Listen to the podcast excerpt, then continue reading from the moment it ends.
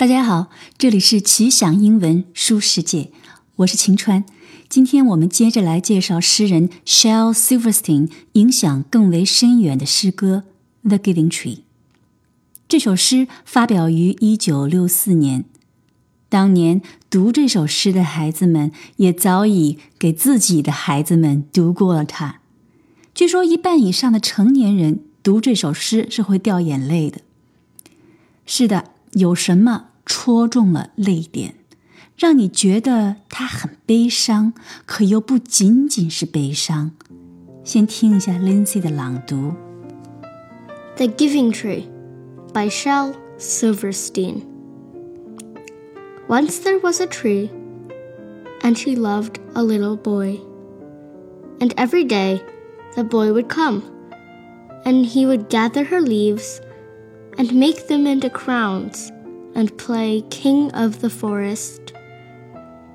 He would climb up her trunk and swing from her branches and eat apples. And they would play hide and go seek, and when he was tired, he would sleep in her shade. And the boy loved the tree very much, and the tree was happy.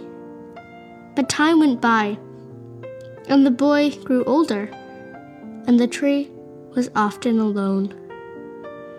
Then one day the boy came to the tree, and the tree said, Come, boy, come and climb up my trunk, and swing from my branches, and eat apples, and play in my shade, and be happy. I am too big to climb and play, said the boy. I want to buy things and have fun.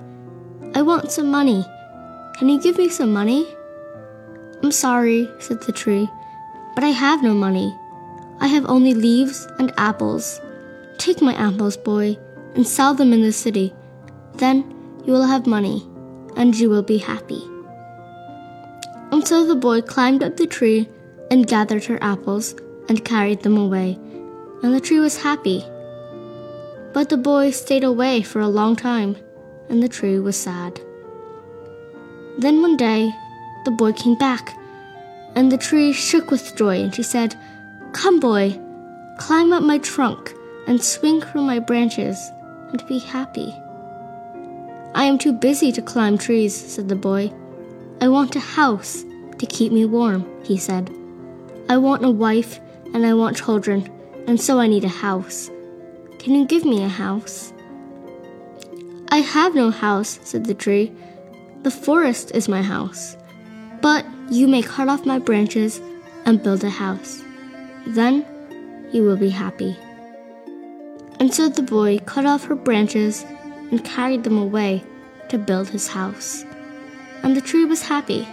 诗读到这里，我稍微停一下，这是一个开头的一部分。The story is about a tree's sacrifice for a boy. When the boy is young, they happily play together. But as the boy grows up and pursues money, a house, a family, travel, he asks more and more from the tree, and the tree gives the boy everything. 最后怎么样呢？我们接着听。But the boy stayed away for a long time. And when he came back, the tree was so happy she could hardly speak. Come, boy, she whispered, come and play. I'm too old and sad to play, said the boy. I want a boat that will take me far away from here.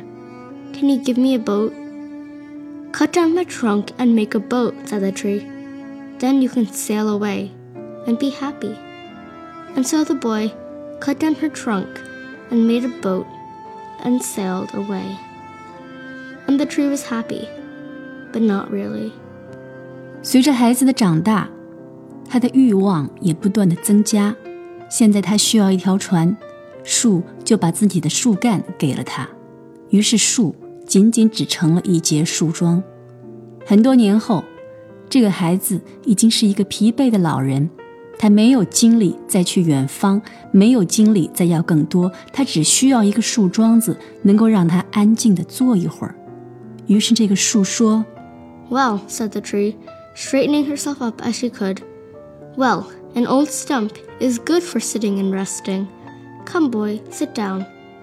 Sit down and rest. And the boy did. And the tree was happy. The end. 树对孩子的爱是一种无条件的爱，unconditional love。很多人都把这棵树看作父母之爱的象征， 倾尽所有。短短几分钟里，这首诗写取了人生的几个重要阶段。我们失去一些，又得到一些。我们都是这样长大，就是这个男孩被欲望所挟裹。